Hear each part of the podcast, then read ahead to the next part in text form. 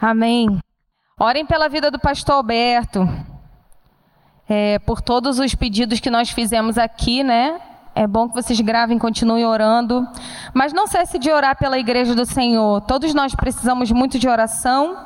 Nós temos visto alguma coisa acontecendo, uma atmosfera esquisita de enfermidade aí. Então, quando a gente sabe o nome do inimigo, é fácil. É só a gente mandar ele embora na autoridade do nome de Jesus. Não é verdade? Ao nome de Jesus se dobra todo o joelho dos que estão no céu, na terra e debaixo da terra. Então, se todo mundo está sujeito e dobrado perante o nome de Jesus, todo mundo que está na terra, a doença está onde? Está na terra, né? E a Bíblia fala que a, a, nossa milícia, a nossa luta também acontece nas regiões celestiais. Então também o inimigo das nossas almas fica aí transitando entre terra e regiões celestiais, né? Segundo a Bíblia. Mas não importa se é na terra ou se é no céu, todo mundo tem que se dobrar perante o nome do Senhor Jesus. Então, se é doença, a gente dá ordem na autoridade do nome de Jesus, ela vai embora. E tem muito mais pessoas que não foram mencionadas aqui com algum tipo de mal-estar, de enfermidade. Então, peço à igreja que continue orando por todos nós e cobrindo. Mas a minha alegria é que eu não gosto muito dessa, dessas coisas, não, mas vou falar. É, tinha uma coisa que eu ouvia sempre é, dos meus pastores, dos meus líderes, né? Uma historinha que falava é, das igrejas, sei lá, do, do, local, sei lá, qualquer outro lugar. Eu sou péssima de contar história. Eu sei que é, o inimigo estava num lugar quietinho, deitado, e no outro ele estava maluco. Vocês conhecem essa história? Aí pergunta por que, que ele está quieto, aí, enfim, como é que conta isso? Não sei. Eu só sei que quando ele está movimentado é porque a gente está causando alguma coisa no céu e no reino de Deus. O reino está sendo implantado, então ele está desesperado. Gente, eu não sei falar piada. Eu não sei falar. Como é que é aquela frase que a gente fala, né? Que a pessoa conta aqui, um ditado. Não sei contar nada disso. Se eu depender de uma ilustração para pregar para vocês, eu estou muito lascada, porque eu sou péssima nisso. É tipo água mole, pedra dura, não sei mais o resto. É tipo isso. Mas é isso, vocês entenderam? Meu Deus, ninguém, aleluia. Tá bom, então finge que eu não falei nada disso. Já está acontecendo a gravação? Spotify, você tem que. Na minha vez, não gravem mais, amém, glória a Deus. É... Vocês sabem que os nossos pensamentos têm um poder muito significativo na nossa vida, sim ou não? De verdade, quem não falou nada é porque não sabia disso porque não quer participar da mensagem. quem aqui sabe que os nossos pensamentos interferem na nossa vida? Levanta a mão. Quem aqui não acha isso? Levanta a mão. Quem aqui até acha, mas não sabia? Levanta a mão. Quem aqui não quer levantar a mão, está com preguiça, levanta a mão. é porque tem gente que não levantou a mão para nada. Então, a partir de agora, eu vou falar: olha para o irmão que está do seu lado. Estou brincando, não vou falar isso não. Mas o Senhor já vem ministrando ao meu coração há algum tempo sobre essa mensagem, sobre isso e sobre o poder da nossa mente. E durante muito tempo, eu achava que os pensamentos não tinham controle que eu não tinha controle sobre os meus pensamentos e o Senhor ministrou meu coração que eu tenho controle sim. E aí eu fiquei com essa cara que vocês estão, né? Mas como controlar pensamento é uma coisa que vem, né? Sim, existem os pensamentos intrusos, mas existem os pensamentos permanentes, aquele que você cultiva, é desse que eu estou falando. O problema não é quando o pensamento entra na sua mente, é quando ele entra, é alimentado, encontra morada, a casa está arrumada e você permite que ele continue ali, você continua até alimentando ele, fazendo ele crescer, trata ele como se fosse um filhotinho e cuida da melhor maneira possível e ele toma todo o domínio da sua mente. É sobre isso que eu estou falando. E aí eu queria que a gente lesse junto Romanos capítulo 8, versículo 6, que diz na minha versão, não sei como é que está aí. Isso aí, a mentalidade da carne é morte, mas a mentalidade do espírito é vida e paz. Na minha versão aqui está assim, ó. As pessoas que têm a mente controlada pela natureza humana acabarão. É, as pessoas que têm a mente controlada pela natureza humana acabarão morrendo espiritualmente. Mas as que têm a mente controlada pelo Espírito de Deus terão a vida eterna e a paz. As pessoas que têm a mente controlada pela natureza humana morrem. As que têm a mente controladas pelo Espírito de Deus têm o que? Vida eterna e paz. Então, se há duas possibilidades, uma de ser controlada pela mente humana e a outra de ser controlada pelo Espírito de Deus, a Bíblia mesmo está dizendo para a gente que há dois tipos de pensamento e dois tipos de frutos colhidos a partir desse pensamento, amém? Todo mundo aqui acredita na Bíblia? Glória a Deus por isso. Então, Romanos acabou de falar para a gente que há uma possibilidade de uma mesma pessoa ter sua mente controlada por duas mentes diferentes: a sua própria mente com as suas convicções carnais ou a mente de Deus com as convicções espirituais de Deus ao seu respeito. E aí, enquanto eu não sabia sobre isso, eu permitia que a minha mente fosse controlada por vários tipos de pensamentos. Em alguns momentos, os pensamentos negativos, aquele de ó céus, ó vida, sabe? Ai meu Deus, só faltava isso. E aí teve uma vez que eu falei uma frase dessa perto de alguém que tem a mente controlada pelo Espírito e a pessoa falou assim para mim: se só faltava, glória a Deus completou. Então não falta mais nada, sua vida está tranquila. E aí eu aprendi a não deixar mais a minha boca falar que só faltava aquele problema, porque se faltava agora está tudo certo, né? E aí a minha mente era controlada por esses pensamentos, pensamentos prejudiciais pensamentos negativos, pensamentos culpados, pensamentos implacáveis que cismavam de tomar conta da minha mente, me dizendo coisas vergonhosas, acusadoras, mentirosas. Dentro da minha própria mente, eu conseguia acreditar nos pensamentos que entravam nela, que não eram verdades de Deus, não vinham da mente de Cristo, e aquilo se tornava tão real para mim que aquele pensamento era verdade absoluta sobre a minha vida, não o que saía da boca de Deus ao meu respeito. E aquilo me desesperava, porque de um lado eu aprendia que eu sou espiritual, que o Senhor tem o domínio da minha vida, que eu sou, que a Bíblia diz que eu sou, que eu tenho o que a Bíblia diz que eu tenho, eu posso fazer o que a Bíblia diz que eu posso fazer. E quando eu ia examinar o que era isso, eu via palavras de vida eterna, eu via o Espírito Santo me animando, eu via ele dizendo que ele estava no controle de todas as coisas. Mas na hora em que eu parava de ler aquilo, rapidamente eu voltava atrás e me deixava ser dominada por esses pensamentos. Por quê?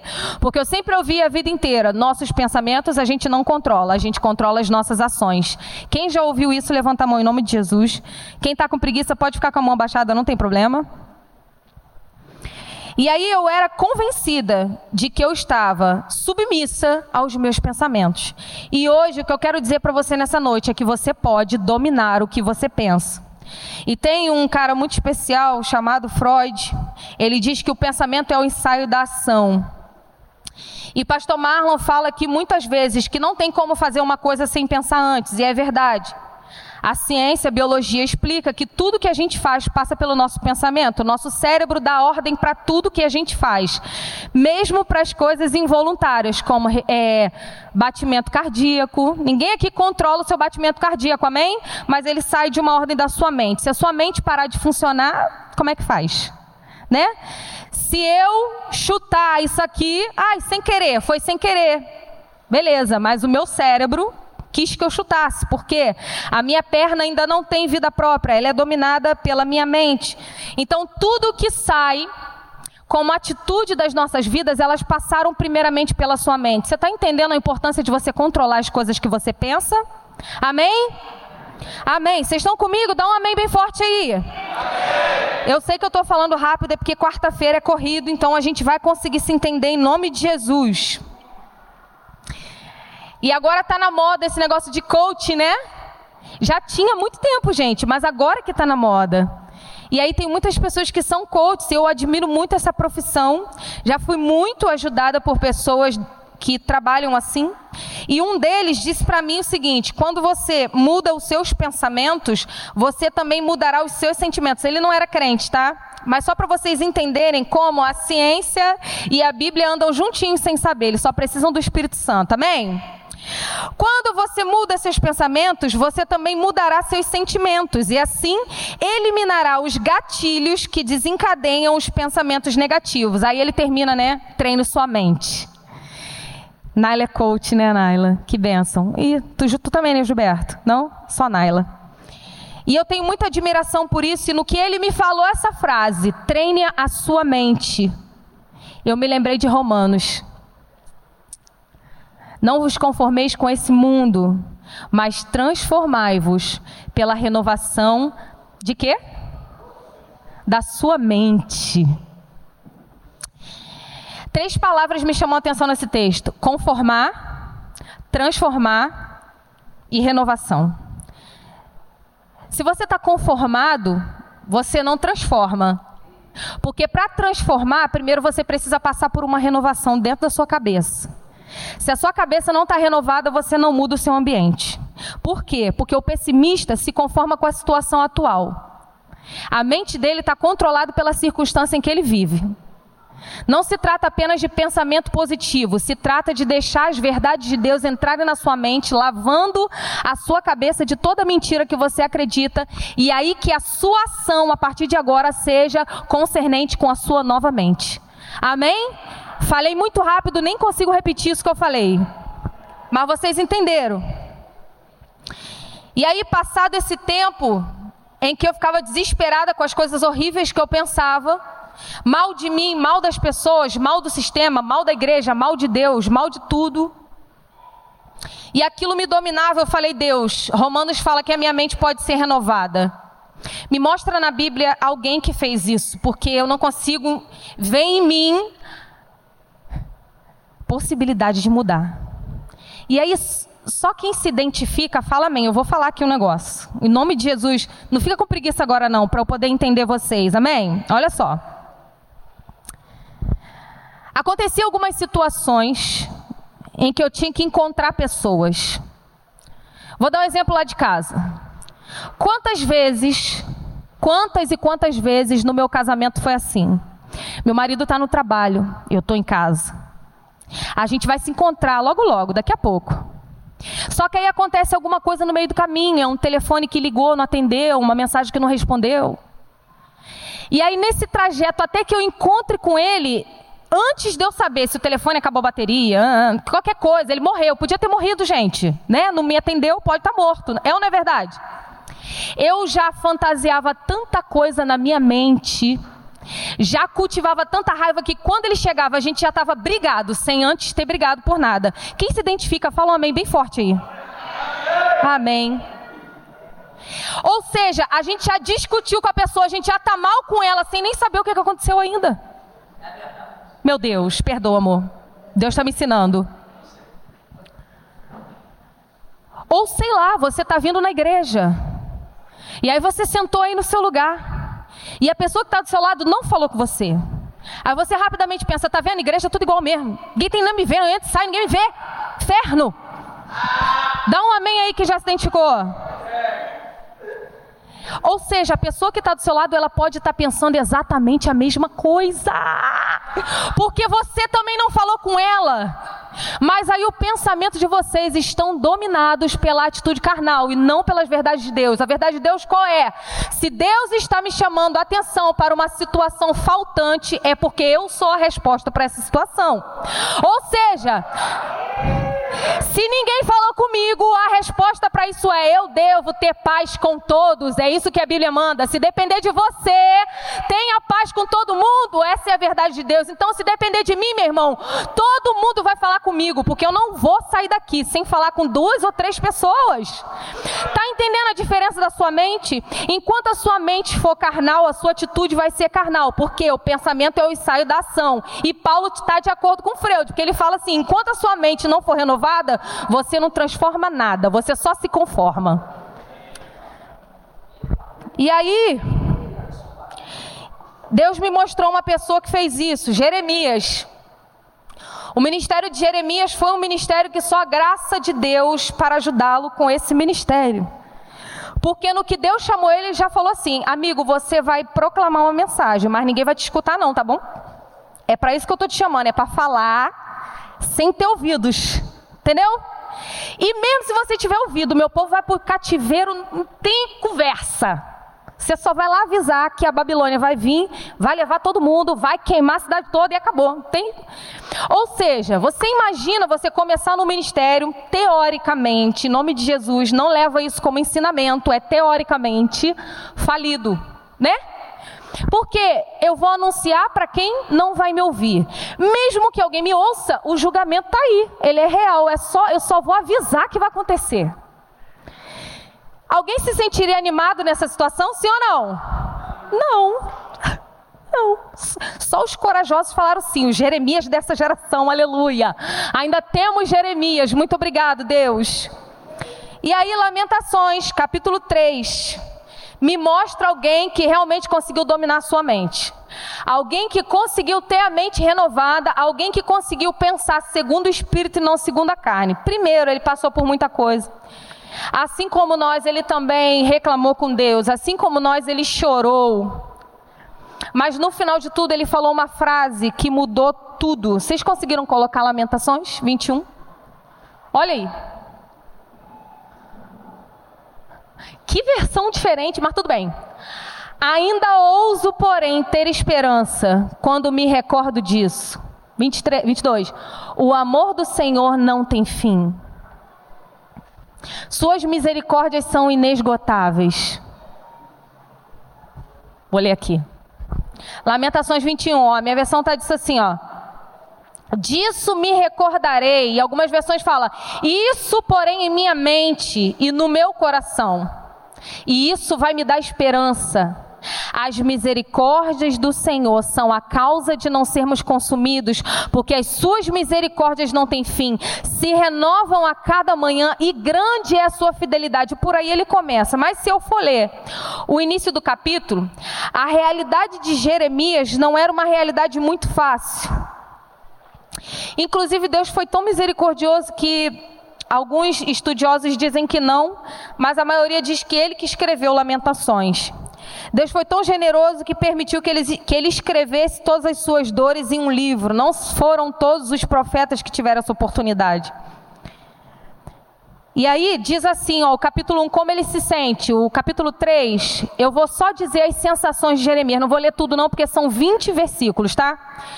Ele dizia que sentia aflição, aflição dentro dele. Versículo 2, ele se sentia andando nas trevas. Já andou nas trevas, sabe como que é andar no escuro total no breu? Era assim que ele sentia. Ele sentia que a sua carne estava envelhecida, era como se a sua pele e os seus ossos estiverem, estivessem rachados. Pensa numa dor de alguém que compara o que está sentindo com esse tipo de coisa. Ele se sentia em lugares tenebrosos, muito medo. Ele se sentia como se estivesse morto, como se tivesse mais chance. É, ó, outra coisa, ó, clamo e grito, mas parece que a minha oração não é ouvida. Alguém já se sentiu assim? Eu estou gritando, mas parece que o Senhor não me ouve. Parece que as pedras quebraram os meus dentes. Quem aí já caiu, quebrou dente no chão? Jeremias se sentia com a boca sangrando, perdendo os dentes. Olha só, me sinto numa emboscada no meio dos leões, me sinto assolado. Parece que alguém lançou uma flecha e essa flecha perfurou o meu rim. Não tenho paz, me esqueci o que é o bem, nem sei o que é bem, o que é bom. Já pereci, estou sem força. Eu choro, eu pranto, a minha alma se lembra de tudo que está acontecendo e se abate dentro de mim. Estou abatido.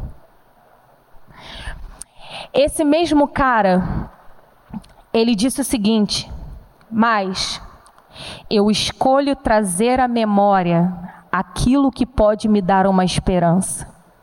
Diante de circunstância de adversidade, a forma como você pensa vai determinar se você vai vencê-las ou se você vai morrer. Produção mental é um exercício meu, é um exercício seu.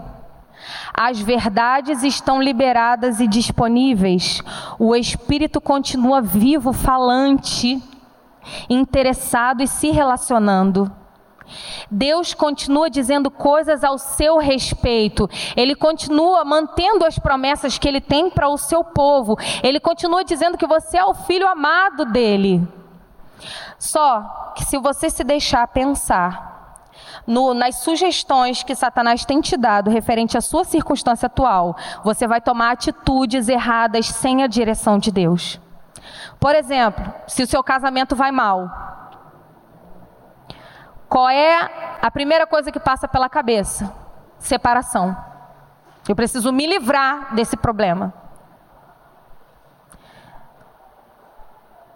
Só que se livrar do problema não é a solução para o problema. Ninguém resolve um problema largando ele de mão. Conserta-se. E para isso precisa de uma renovação na mente. Se você está mal, ministerialmente falando, você pode ir até o Senhor e perguntar para Ele o que está acontecendo. Você não precisa abandonar o barco ou se desviar e ir embora daqui, ou de qualquer outro lugar onde você sirva.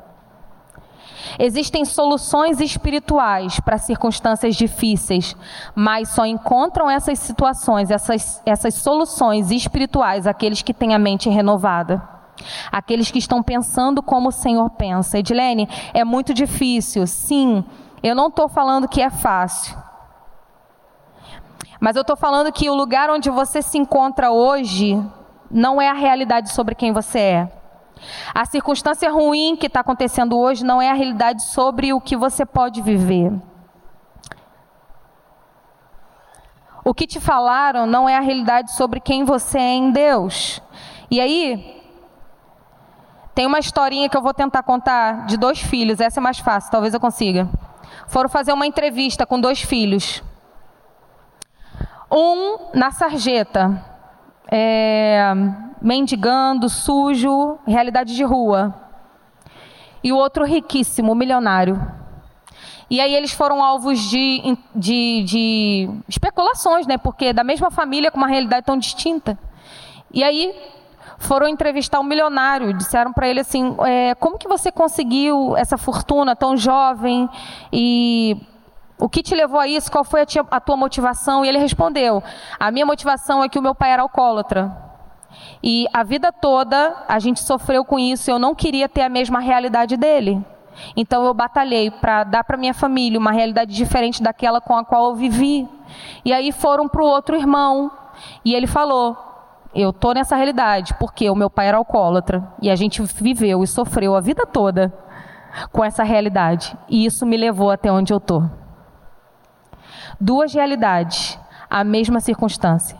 Um renovou a sua mente para novas expectativas, para alcance de novas coisas, por meio do Espírito Santo Hoje a nossa mente pode ser renovada com as verdades que Deus tem a nosso respeito. Hoje, o que está aí na sua vida te fazendo pensar em atitudes ruins pode ser transformado. Você só precisa dar um passo de decisão e dizer: hoje, assim como Jeremias falou, eu escolho focar a minha mente naquilo que pode me dar esperança, não naquilo que está acontecendo hoje. Se eu tenho uma enfermidade, eu tenho junto com ela o Jeová Rafá, que cura cura, que sara, que todo nome se dobra diante dele, que pode, continua vivo, o nome dele continua sendo real, ele continua com poder, ele ainda está sentado no trono. Se o meu casamento está difícil, está destruído, eu continuo tendo um Deus que é poderoso. O seu nome, ele é fiel. O seu nome pode todas as coisas. Ele pode mudar a minha realidade. Ele pode me dar forças e ferramentas, armas espirituais para lidar com essa situação. Se tua profissão está em decadência, nada acontece, você já distribuiu muitos currículos. A última palavra é do meu Senhor, que está sentado no trono. O nome dele continua sendo poderoso. Ele no fim se levantará ao meu favor e eu vou trabalhar com ele para isso. Eu vou entregar mais 10, eu vou entregar mais 15, eu vou entregar mais 50 currículos. E se ninguém me chamar, eu vou vender bala, picolé, porque fiel é o Senhor para fazer eu achar graça diante das pessoas que vão comprar comigo. A forma como você pensa vai determinar a forma como você age ou não, ou está paralisado. Mas a forma como você pensa só vai ser benéfica se você tiver a mente de Cristo. E a mente de Cristo é disponível para filhos. A mente de Cristo é a mente de filhos e filhas de Deus. que receberam Ele como Senhor e Salvador da sua vida. Só que o que Deus falou comigo, Edilene, não viva, não viva como as pessoas desse mundo. Não viva como todo mundo, você não é todo mundo. Você não pode ter as mesmas atitudes de todo mundo. Deixe que eu transforme por meio de uma completa mudança sua mente. Deixe que eu transforme a sua mente. Assim, você conhecerá a verdade e a vontade, a minha vontade. Isso é aquilo que é bom, perfeito e agradável nele. Fica de pé no seu lugar. Essa mensagem é muito mais longa que isso. Mas eu queria que você fixasse uma coisa no seu coração. Se o filho do homem te libertar, verdadeiramente você vai ser livre. E a liberdade foi para ela que Cristo nos chamou. Você não pode estar cativo a nada, nem mesmo aos seus pensamentos, nem mesmo às suas circunstâncias. O Senhor, nessa noite, quer trocar os seus pensamentos pelos pensamentos dele. Isso é um exercício. Se Jeremias conseguiu, homem, como eu e você somos, sujeitos às paixões carnais, sujeitos às mesmas dores, sujeito às mesmas dificuldades, nós também podemos conseguir. E que nessa noite o Espírito Santo nos ajude a trazer à memória aquilo que pode dar esperança. E que ele nos fortaleça para não tomar nenhuma atitude longe da vontade que ele estabeleceu para as nossas vidas, nenhuma atitude baseada nas nossas dificuldades, mas as atitudes sejam conforme a transformação da nossa mente, segundo a vontade de Deus e do Espírito Santo. Amém? Glória a Deus.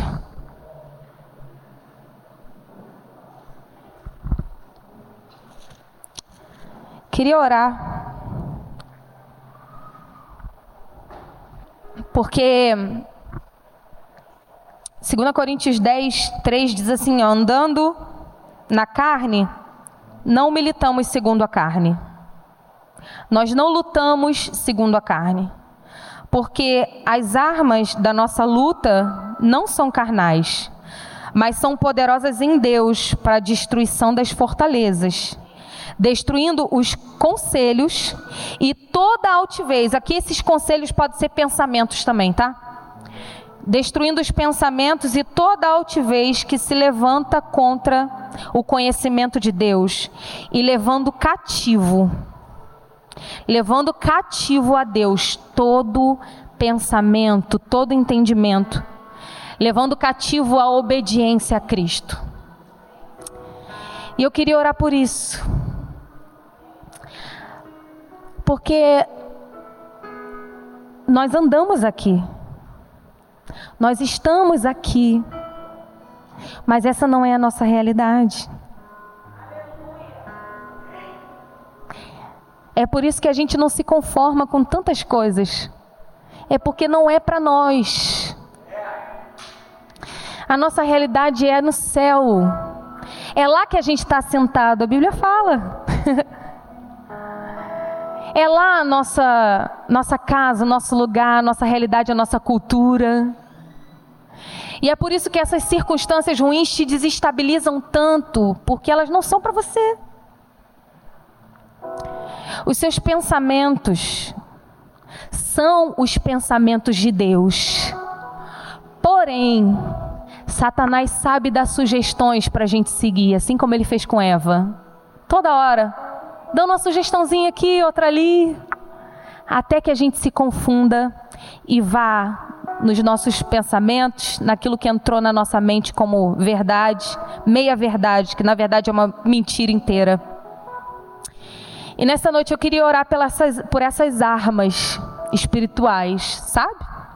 Que a Bíblia fala que são nossas.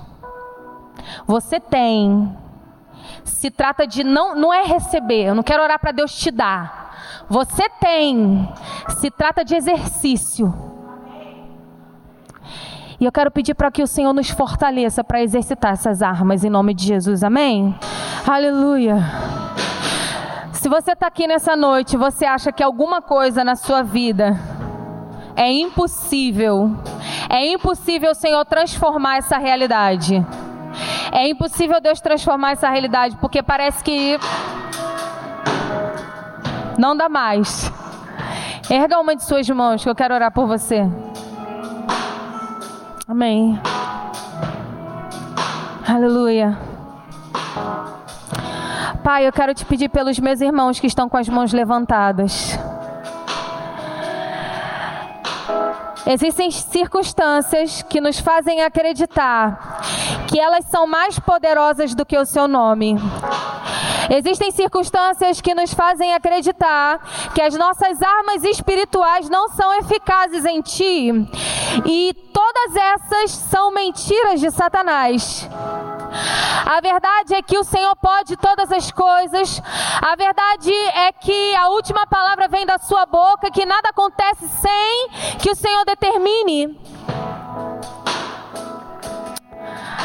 A verdade é que nós mesmos, nós mesmos causamos algumas circunstâncias. Quero te pedir, Senhor, em nome de Jesus, que a nossa mente seja cheia, cheia, cheia da verdade de que somos filhos teus e que a nossa vida não se encerra aqui e que essas coisas são momentâneas e passageiras, elas vão acabar, que a nossa realidade está no céu, onde não há dor, onde não há tristeza, onde não há mágoa, aonde não há choro, aonde não há, Deus, circunstâncias adversas, aonde há abundância da tua presença, onde a fome não nos assola aonde as doenças não nos assolam, não nos deixe manter com a nossa mente simplesmente nesse curto período de tempo que nós estamos aqui.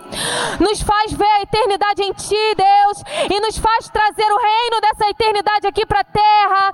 Que não vivamos segundo as nossas circunstâncias, mas segundo as palavras que saem da Sua boca. Que não vivamos simplesmente para colher tudo aqui em 100 anos, mas que nós façamos tudo para colher na eternidade aquilo que o Senhor tem reservado para nós. Libera uma palavra de ordem sobre a vida dos meus irmãos. Eu sinto que há casamentos aqui para serem restaurados. Senhor, libera uma palavra de ordem sobre esse casamento. Oh Deus, em nome de Jesus, todo demônio que está atuando nesse casamento, nós repreendemos na autoridade do teu nome, Deus.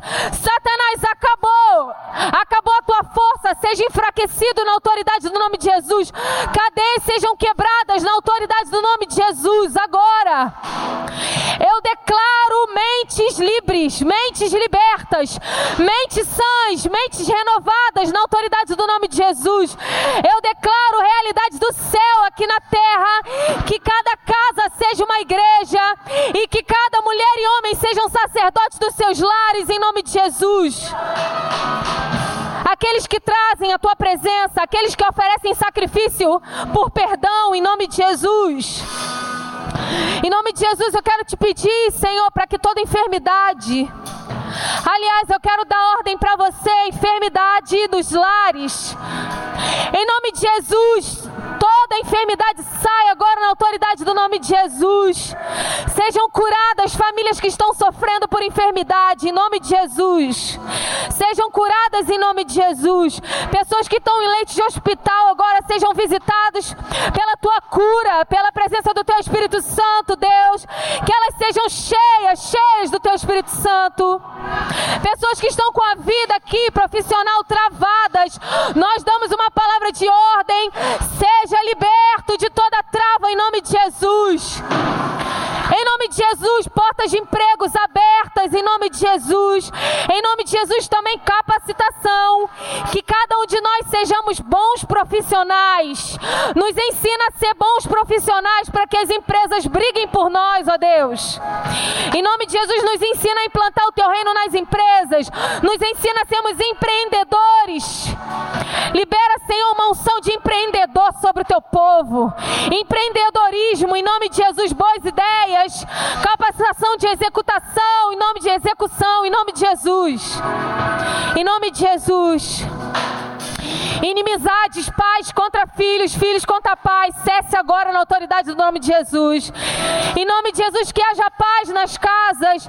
Inimizade, esposa, sogra, nora, genro. Irmãos, em nome de Jesus, nós declaramos falência.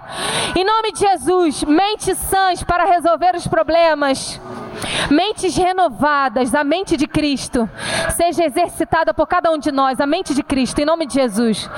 Mente de Cristo vivificada em cada uma de nós. Mente de Cristo em cada um de nós, em nome de Jesus. Atitudes segundo o Espírito, não segundo a carne, em nome de Jesus. Toda atitude precipitada, em nome de Jesus, cesse agora. Pensamento de precipitação, pensamento de destruição, em nome de Jesus eu te ordeno, sai. Pensamento de suicídio, de morte, em nome de Jesus, sai. Pensamento de infelicidade eterna, em nome de Jesus, sai. Sai. Em nome de Jesus, pensamento de derrota, sai. Que os nossos pensamentos sejam cheios agora, em nome de Jesus. Cheios pela mente de Cristo, cheios pelo Espírito Santo de Deus e suas verdades. Papai, mostra para cada um de nós que estamos aqui as suas verdades. Nos inunda das suas verdades. E nós renunciamos agora, como igreja, em nome de Jesus, repete comigo, igreja. Eu, em nome de Jesus, renuncio a toda mentira que eu estava acreditando até hoje. Satanás, eu não tenho nada contigo. O Senhor, Deus Todo-Poderoso, é o meu Pai, e tudo que é dele é meu. E a última palavra que eu vou acreditar são as palavras que saem da boca do meu Pai. Em nome de Jesus, amém, igreja?